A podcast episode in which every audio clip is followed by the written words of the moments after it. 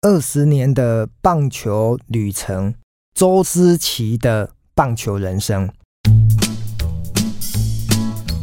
今天是二零二四年，你好，我是吴家德 Podcast 的第一集。那有别于过去这两年呢，我在二零二四年的一个第一集呢，做了一个人生很大的节目的转变哦。意思就是，接下来的每个月呢，本来呢，通常一个月八集都是我自己呢担任主角哈、哦，一个人自己讲。那从二零二四年开始，我就转变成每个月呢，我希望能够找一位特别来宾来上我的节目。那今天呢，非常的荣幸呢，我邀请的这个好朋友呢，是我们在职棒非常有名的呃球星哦。我遇到他哦，我突然呃口急了，讲不出话哈、那我们来欢迎周思齐周董。 Hello，各位朋友，大家好，嘉德哥好，我是思琪，我是在中职闯荡二十年的球员。好，我相信今天周思琪就不需要我花太多时间，因为上维基百科或者是网络搜寻一下，应该就会有很多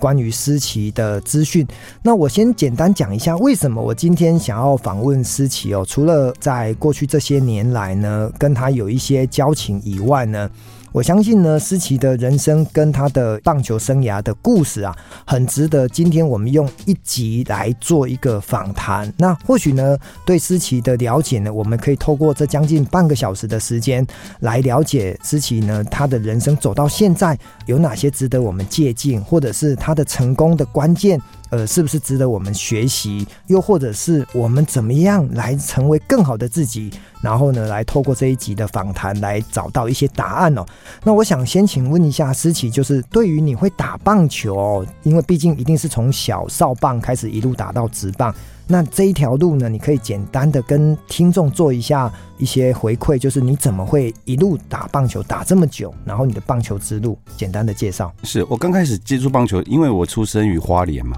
然后花莲有很多呃很厉害的职棒球员，比方说陈奕信、哦，假日飞刀手王光辉、哦，OK，万人迷，对，然后还有我们的巴塞隆纳银牌的英雄王光熙，哦，王光熙我知道。对，然后我们那边盛产出很多很多的那个职棒球员。所以然后从小就看这些对前辈，对对对，从小就看着他们嘛，我就觉得哇，打棒球怎么可以这么帅？那个帅度，我用一个呃，他们返乡的那种荣景跟大家分析一下，就是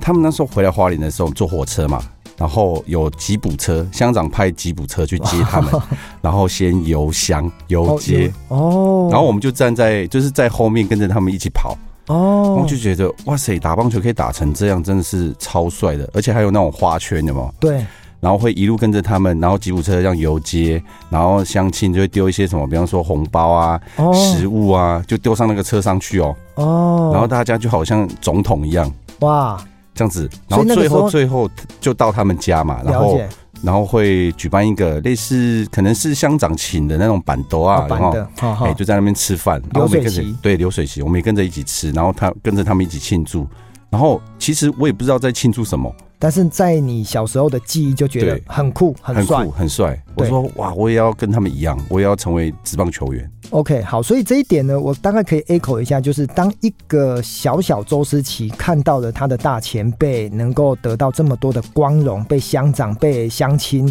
给拥戴，所以呢，在你的棒球梦呢，应该也种下了可以呃荣归故里，然后呢光荣自己的故乡这样子的思绪思想来打棒球，应该这样没错吧？小时候是这样子啊，因为小时候其实也没有那么多那个去想到未来嘛，就觉得哇，这个偶像真的超帅。那小时候会塑形出你想要的偶像嘛？那职棒球员就是我当时塑形出我想要成为的呃标嗯杆，就是这样。 OK，所以我可以再补充哦。其实我读高中开始看呃兄弟啊，其实我是第一代的兄弟，因为呃包括陈奕迅、洪一中、李居明、王光辉，对，那王俊郎哦哇，我这些大概都资是。深像迷。对，哦甚至呃刘奕传哦对，我大概都知道，甚至外籍选手路易斯哦，我大概也都是在呃将近三十几年前，我就是呃兄弟的球迷。那个真的时候周思齐那还三十几年后呢？呃，还是啊， 一定要这么说，绝对是的。虽然我的故乡在台南呐、啊，嗯哦，都不好意思跟人家讲说，因为自己住台南，人家说你是统一的吗？那我就说，呃嗯你，这样身在曹营心 在汉呢。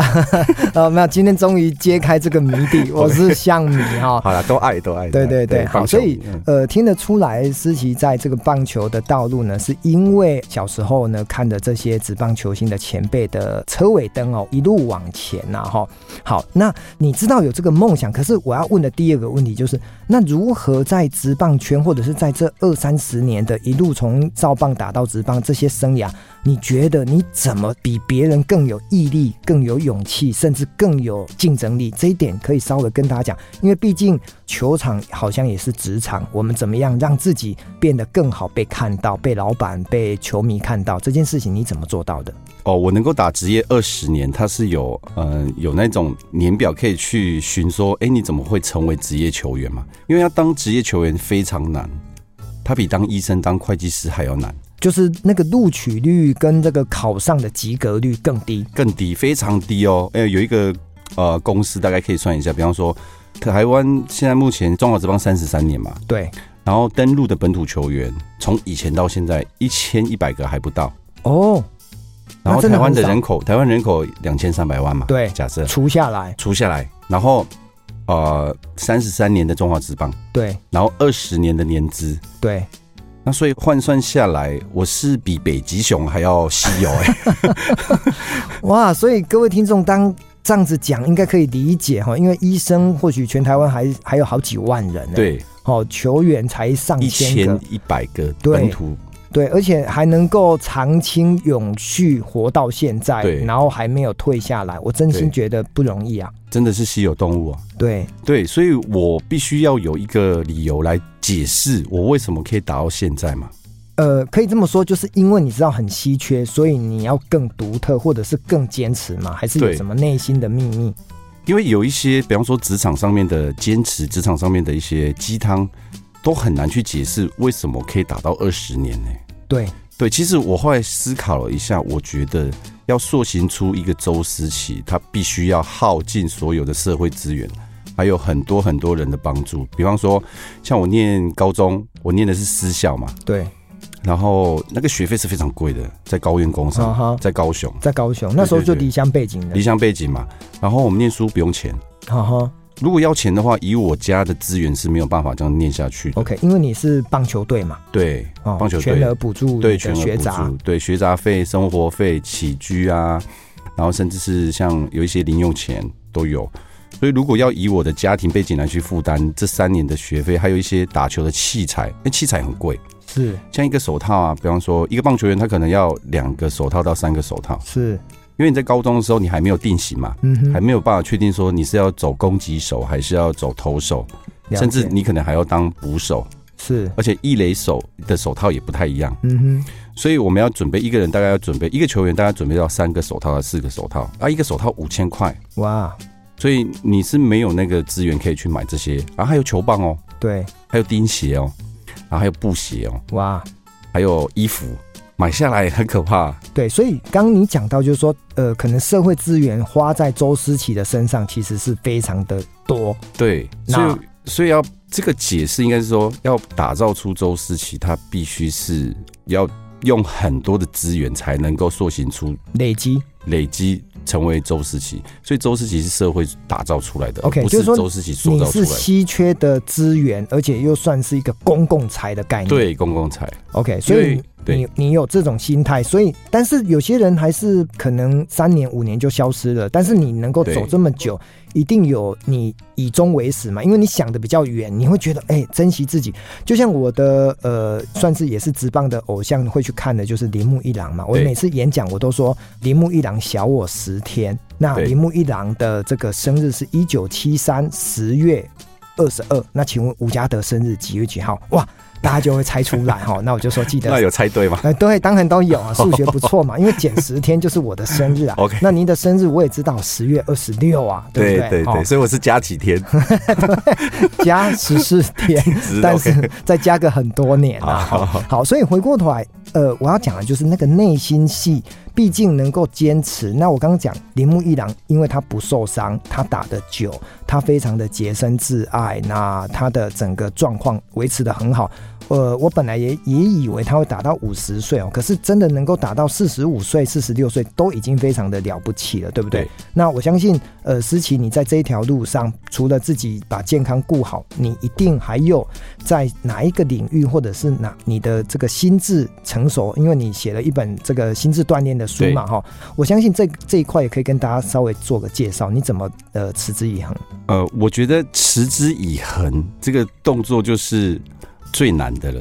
说起来很简单，可是它做起来是最难的。呃，对，那怎么样来觉得说，哦，对，它很容易，呃，说起来很容易，但做起来对很难。做起来很难。比方说，像打球，像我们职业球员，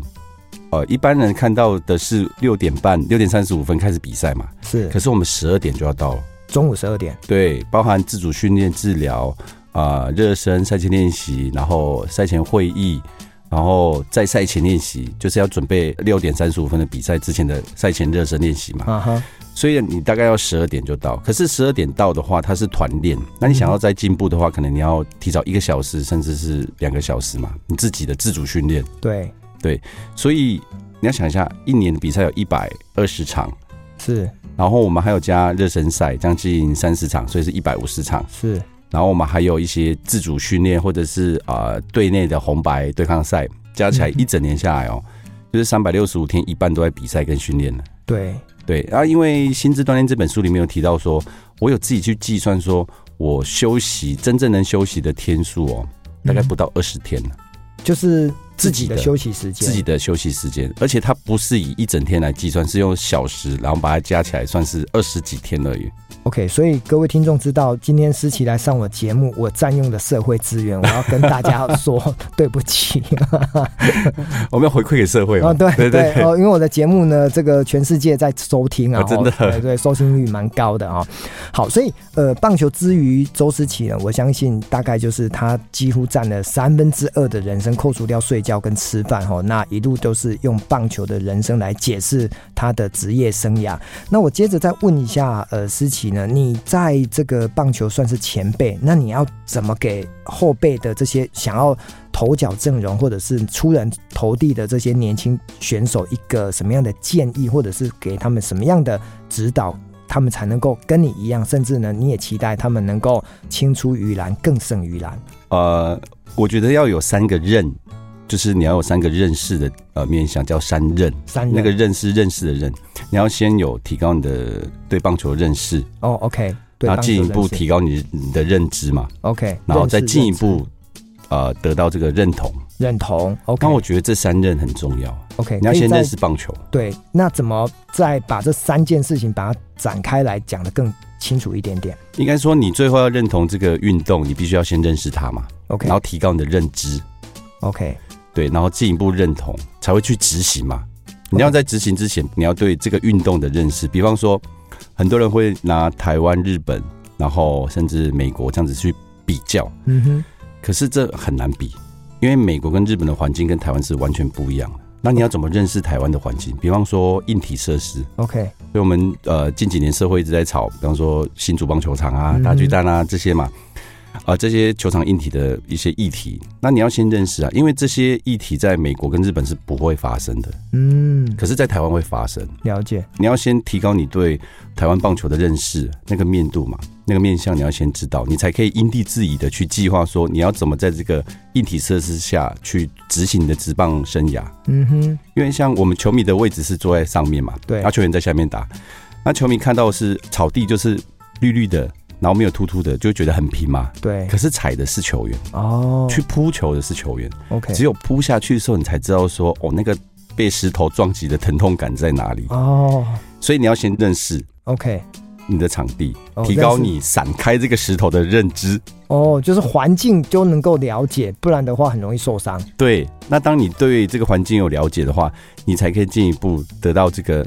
呃环境对你的认同嘛。对，因为你会避开这些会使你受伤、呃受。伤的地方 OK 然后你也会提高你会进步的地方。 OK，对，所以就像《孙子兵法》讲的“知己嗯知彼嘛，百战不殆嘛”对所以你要先知道你的 OK 嗯对手你自己的环境，然后你才可以在这个你的职场，甚至是会让你有可以在这边活得比较久，对，长治久安，对，长治久安，嗯，永保安康，对啊，因为运动选手最怕的就是受伤，受伤对啊，就像那个球场，你一扑下去，你职业生涯就毁了，就毁了，真的。好，所以再回来哦，就是外在的环境，不管是得到一个了解，然后清楚知道自己的角色哦。那我想比较谈内心戏，就是我们在谈态度决定高度嘛。那对态度其实不管在职场、球场，都是一个上班族或一个球员哦，甚至一个呃在职场工作者很重要的一种面向跟标签哦。对那你怎么去看待一种一个人，不管刚刚所提到的心智锻炼，或者是在外显出跟人啊、跟教练或者跟球迷，还有这整个团队的这个氛围啊，你怎么去看待态度之于上班族或者是职棒球员的一种很重要的价值？嗯，我觉得职棒球员他是一个社会的投射，像棒球运动，呃，不知道大家还记不记得红叶少棒我记得在台东，在台东嘛？红叶少棒这支球队啊，呃，整个事件，比方说冒名顶替啊，然后跟日本队厮杀到最后拿什么冠军之后。啊，好的坏的事情都结束的时候，他们那时候的校长，他有语重心长说了一句，就是说，棒球真的是人生的缩影。嗯哼，所以台湾的棒球，它代表是社会的环境塑形出的一个载体。哎嗯哼，就像你要塑形出一个呃棒球员，你会投入的资源是多少，然后你对他的呃情感的投射有多少？比方说，像我们打国际赛，大家都在骂嘛，哎、台湾的棒球怎么那么臭，怎么那么差，嗯成绩在国际上为什么都打不出来？嗯哼，但是大家试着去想一下，台湾差的只有棒球吗？嗯哼，我们电影拿过奥斯卡吗？嗯哼，我们的音乐拿过格莱美吗？嗯哼，我们多久没有拿到诺贝尔奖了？ 所以你要投射，把这个情感投射在中华城棒队拿到世界第一，或者是进入国际的舞台去厮杀，这就是我们社会对棒球的一种投射嘛。嗯我们想要成为什么样的人，对我们需要有一些发泄的地方啊。就我对觉得棒球其实是呃国人去发泄的一个地 方啊。啊，懂了懂了。好，所以呃，就是刚提到的，不管是在态度或者是在行为当中哦，呃，你因为一路打到现在，那在态度的一个价值观，有没有在你的人生的认知里面呢、不管从少棒一直到现在的职棒，在这些改变当中，或者是在成熟过程里面呢，有特别值得跟听众拿出来分享的一些点？我一直以为在打棒球的过程当中，从少棒、青少棒、三级棒球一直到进入职业，我一直以为努力是必然的，是或者是他一定要呃这样子做，你才可以成为职棒球员。其实他不是全哦然，，就是说，呃，努力是个基本，没基错。本，他是对基本没有错，但是他不是全然。 OK，那可能还要再加诸于更多的什么因素才能够成功，对才能够被看到。你包含还有选择嘛？你的哦选择选择的方向，比方说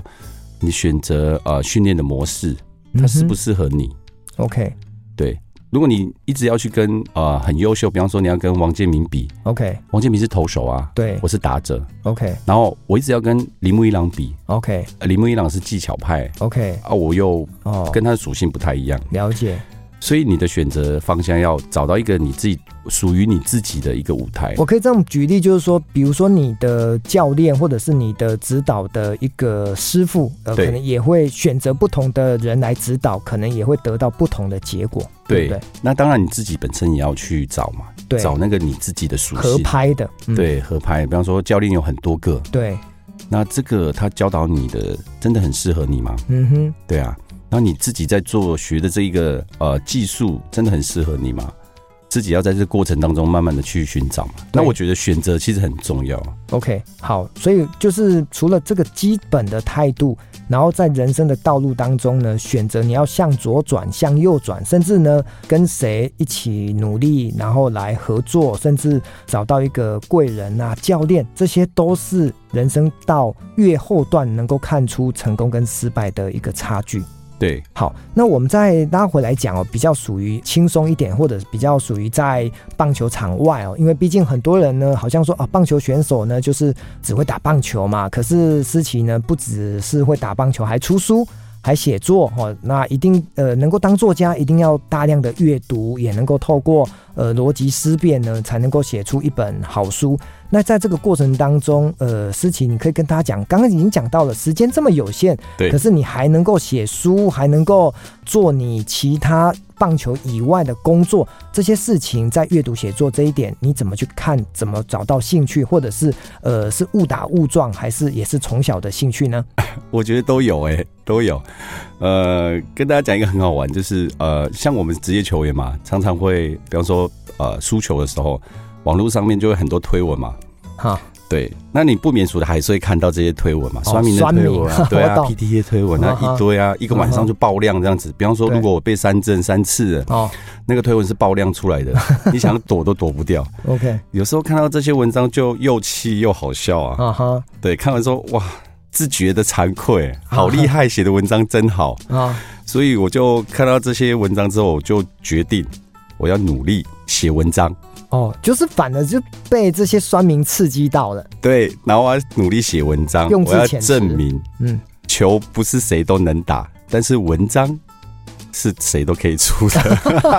哦，OK OK，所以呢，你证明就是说这个呃写作是普罗大众都可以做的， 呃对对但是对，职棒球员就像你刚刚对讲，只有一千一百人嘛，对，棒球不是人人可以打，但是 OK 写文章是谁都可以写的。哦，好了，好，所以今天如果玩有笑听话啦，玩对，笑话不。不过这也是真实啊，因为我们从小就开始小学就写作文嘛。可是回过头来，呃，很多人出了社会是再也不写作，再也不阅读哈、这个我觉得蛮可惜的。但是呢，思琪透过了棒球的努力，也透过了写作的。呃，能力的提升呢，让自己呢有更多面向被看到。我觉得这一定是在自己内心呢隐藏着一种种子，就是说，嗯，我不只是呃棒球杰出呢，我在其他的领域，这好像是说有一点斜杠，但是又有第二、第三专长这样子的概念哦。哦，那再回来，呃，我们待人接物啊，因为我呃长期以来啊、哦，我非常喜欢交朋友，那也认识了很多的人哦。那在人际沟通、人际交往啊，我真心觉得过去这些年啊，我跟思琪不管通电话、传赖，我觉得都是非常的温暖。那我这边呢，也问一个关于人际沟通比较好的话题，就是说。一个人呢会受欢迎，或者是一个人能够跟人的互动，包括跟队友啦、跟球迷啦、跟你身边的朋友，都能够打成一片哦。你觉得一个人缘好的人，他是怎么样去维系他的人际关系？我我不晓得思琪怎么看，嗯，我觉得你要站在对方的角度去思考，对方的角度去换位想思，考。对，换位思考，你要去为他想。就像呃古语嘛，“己所不欲，勿勿施施于于人人”，这是很简单，但是哇但是能做到的又有少几之又个少。对， OK，所以我都常保持这种态度。比方说，呃，你在球场会常有情绪会被会困扰着嘛？对比方说，我们在球场会呃打得好，我会很高兴；打不好之后很沮丧。那个情绪其实来得快。嗯比哼方，说，我打了这次安打，下一次别三振，对，有时候就会情绪就会摔球棒，哦，就摔东摔西的嘛，就有情绪嘛。然后常有一些这些动作的球员，他会摔球棒、摔东西，可能会摔到其他队友，哦，其实很危险。对，你有可能就是你伤害别人对对，伤害到那个你的队友嘛。对，那他可能他的生涯可能就结束了。哦，对啊，那这些事情我就会去思考说，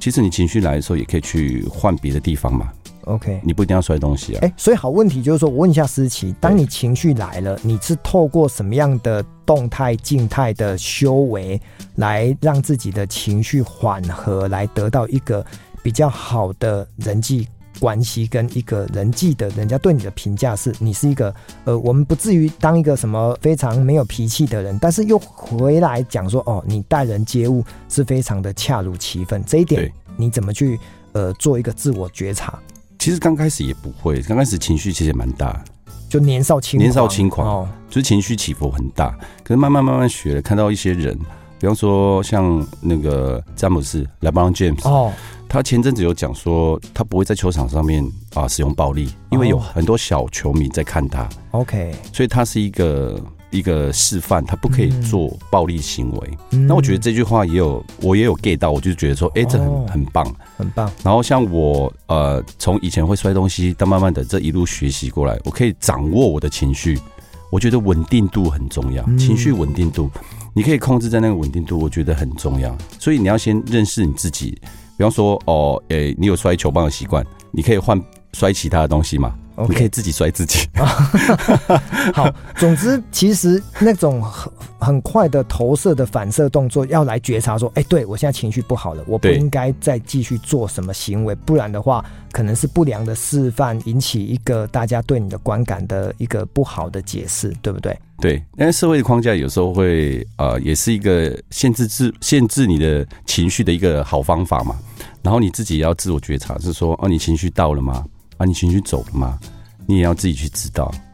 OK，好，这个是一个呃情绪觉察很好的做法哈、就是随时都警惕自己，不要去做伤害别人的动作。那也来了解哦，那可能也随着我自己觉得啦哈、跟年纪也有关系，因为毕竟以前年轻嘛哈、所以呃血气方刚，比较容易动不动呢就会有一些肢体的行为。但是慢慢的，可能你会觉得对己所不欲，勿施于人，我们也对不要去伤害到别人哦。好，那再接着呢，我要进入比较属于更加的长远感性，而且也比较属于大爱的范畴。就是我们知道思琪呢，她有一个球牙哈，在好像在二零一四年成立的一个协会，对那在做这个投入社会公益啊，帮助更多的小选手，甚至呢也不仅限于选手啊，他可以帮助的人很多。那这个起心动念，我常讲说，透过工作来成就公益啊，两个公哦，念起来虽然一样，但是虽然工作跟公益看起来好像说啊，我都退休之后我再来做公益，可是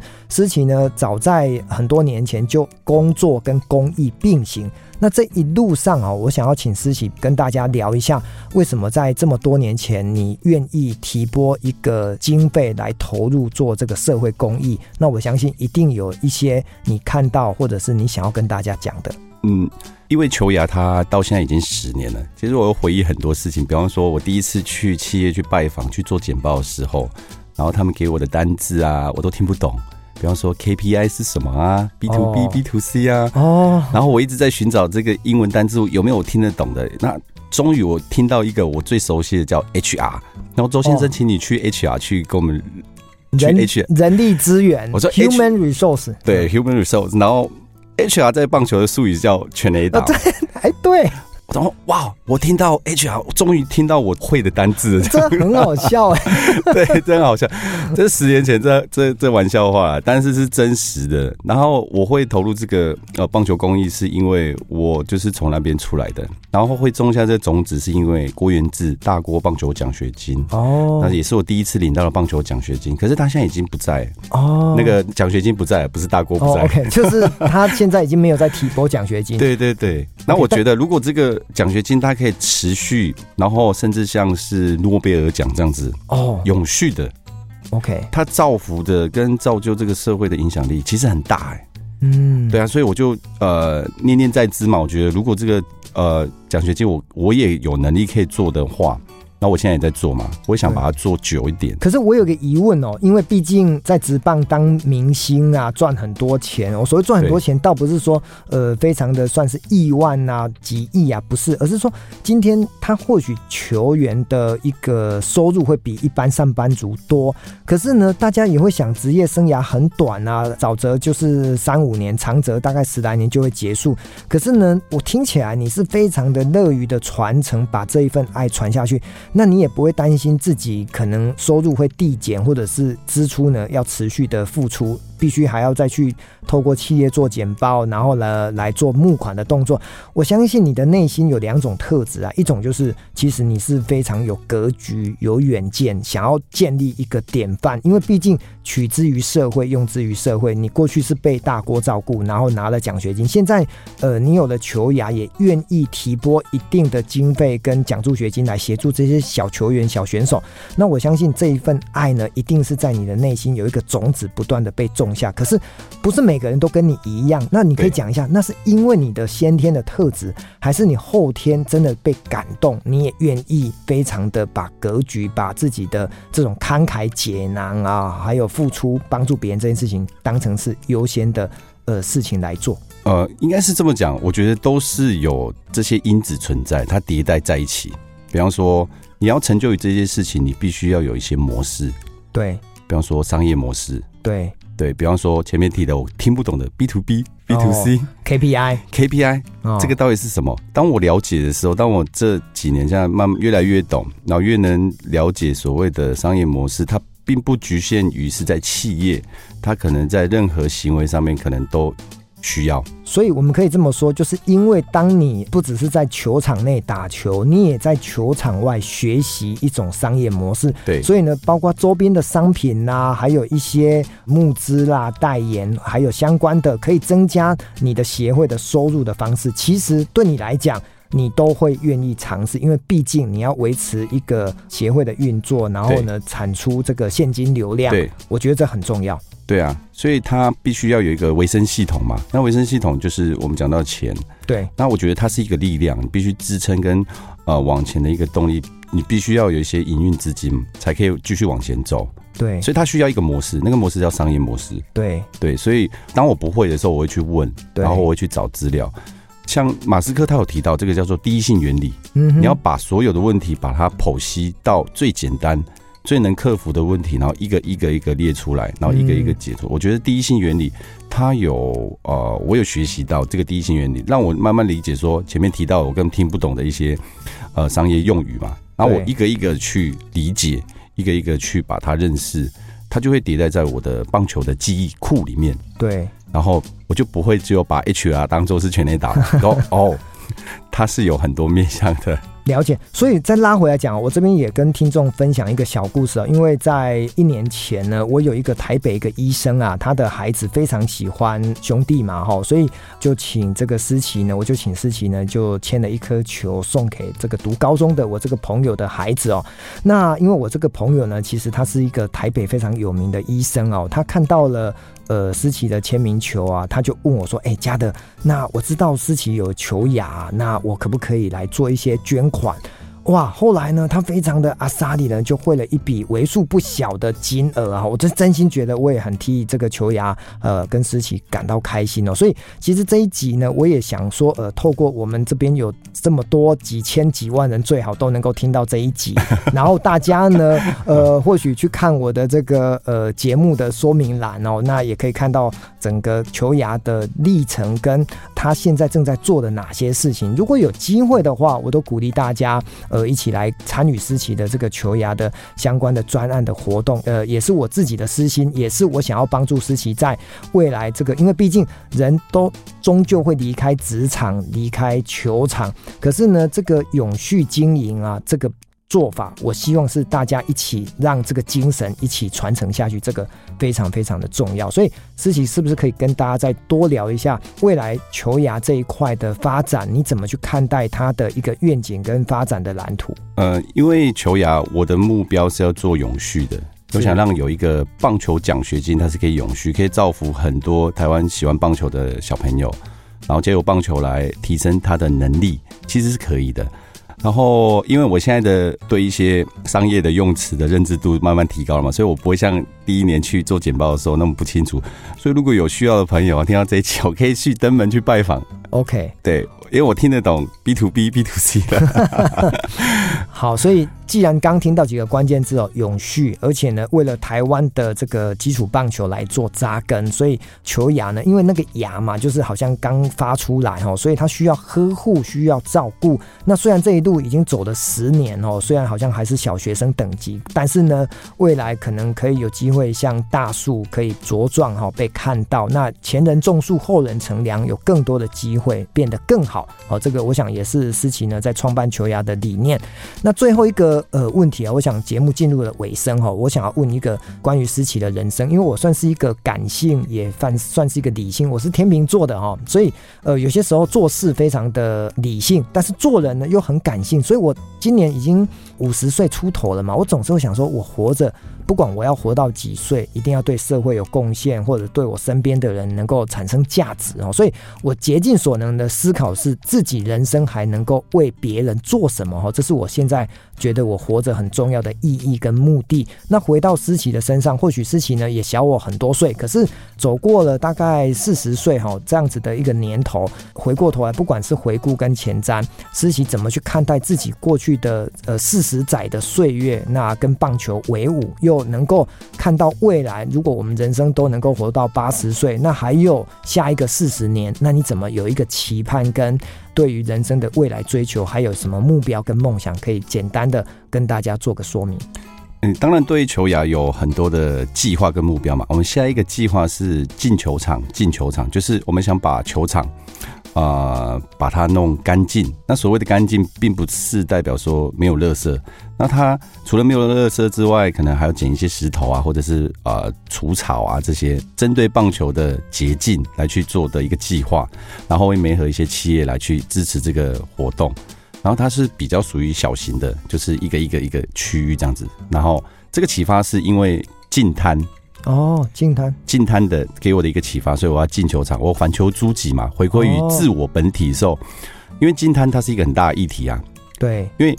呃，海洋的捷径就是你每一分钟就是进入海洋的垃圾是一公吨，哇，所以像我们大家去进滩，假设进一个小时六十分钟，这全世界就有六十吨的垃圾又进入了海洋，嗯，你是你是用不干净的。 OK，即使那个区域干净了，它大概啊过两个礼拜有很多垃圾，因为海洋垃圾太多了，了解，所以就会有一个反思嘛，就是说，哎、我们从自己开始啊。那我最常去的地方就是球场，我先从球场用干净嘛。 OK，所以你刚讲到的进球场就是进入球场，那对第二个进是进干净的先净，进嘛，进球场，然后进球场，对对， ，OK 干净的进，对就是进球场之前，我们把球场弄干净， OK 对，这是下一个球员的计划。 OK，对，然后我，但我自己个人的计划，呃，因为我已经打二十年了嘛，已对经已经是已经是球员的末期 了。可是呢，这个价值跟贡献还是依然很重要啊。对，但我一直在试图要解释说，我为什么会很喜欢这些运动。比方说，我会排除一些压力，像假球啊、黑金啊、嗯白手套这些，对，或者是球场上面压力。我为什么一直一直要待在这边？因为其实有很多人放弃嘛。是我一直试图想要解释这个原因到底是什么。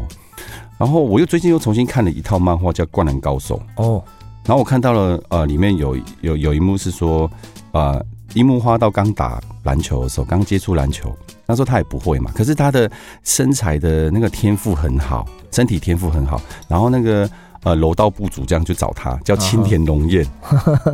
就就就希望樱木花道加入他，是他就问樱木花道说，你为什么不加入我们那个柔道部？你一定会成为世界第一，啊哈你打篮球不一定。 OK，对，他说你加入柔道部一定会世界第一。可是樱木花道跟他讲说，我喜欢篮球， OK，就是这么简单，就是这么喜欢单，纯。嗯你，喜欢这个运动，你喜欢这个工作，你喜欢这个人，你就会为他去牺牲你的时间，牺牲你的啊、要想要再跟他一起的这个过程，想要成长这个运动的过程，你会牺牲掉很多，你会对选择你会在所不惜。在所不惜，就是这么单纯的本质。我喜欢棒球，所以 OK 我会致力于棒球。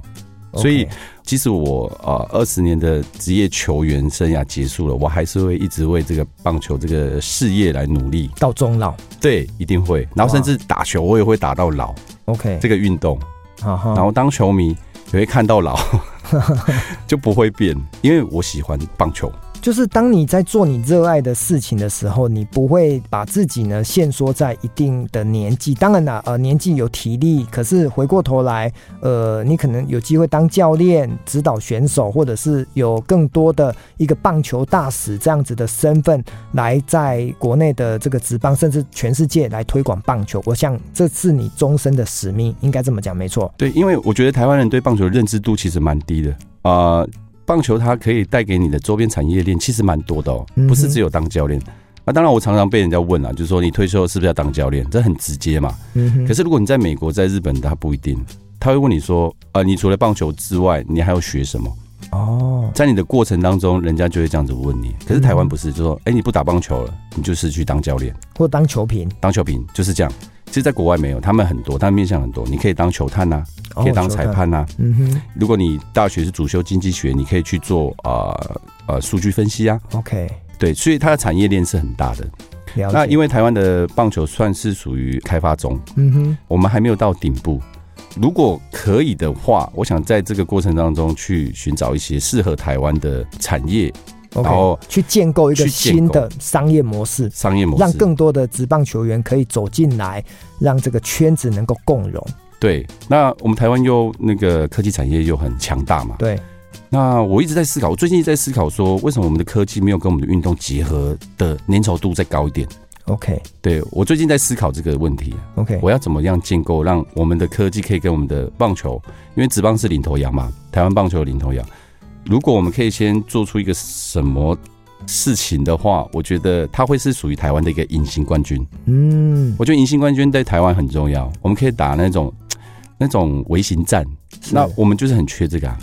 了解我们一直在讲的是一个很大的框架，可是没有找到我们自己，所以我们一直会去学日本、学美国、学韩国，可是我们忽略我们最强是什么，应该要因地制宜吧？是对，所以我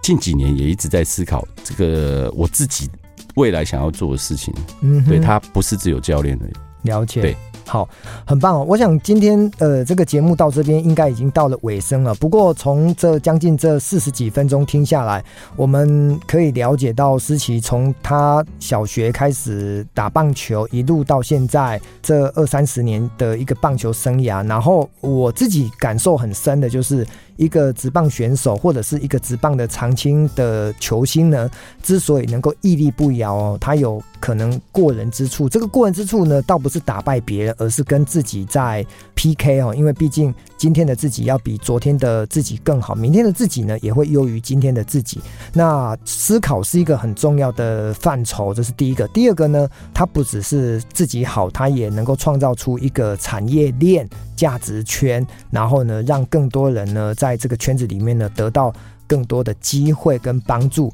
那刚刚呢，最让我感动的应该是他一日棒球、终身棒球的这种高度跟思考的层次啊，让我觉得啊，对一个人呢，当你真心喜爱的时候，哪怕是丢了性命，或者是投入所有的身家财产呢，都在所不惜哦。那这样子的一个棒球魂，这样子的投入的精神呢，真的值得我们在职场、在工作哦，在人生、在家庭、在事业哦，都非常的呃，可以来当成学习的典范哦。那我们今天呃，再一次谢谢呃思琪带给我们这一段非常精彩的访问，也为二零二四年的刚开始的第一集的你好，我是吴家德哦，注入一个新的一个气象。那真心感谢思琪来到我的节目，谢谢。谢谢，谢 OK，好，拜拜。拜拜。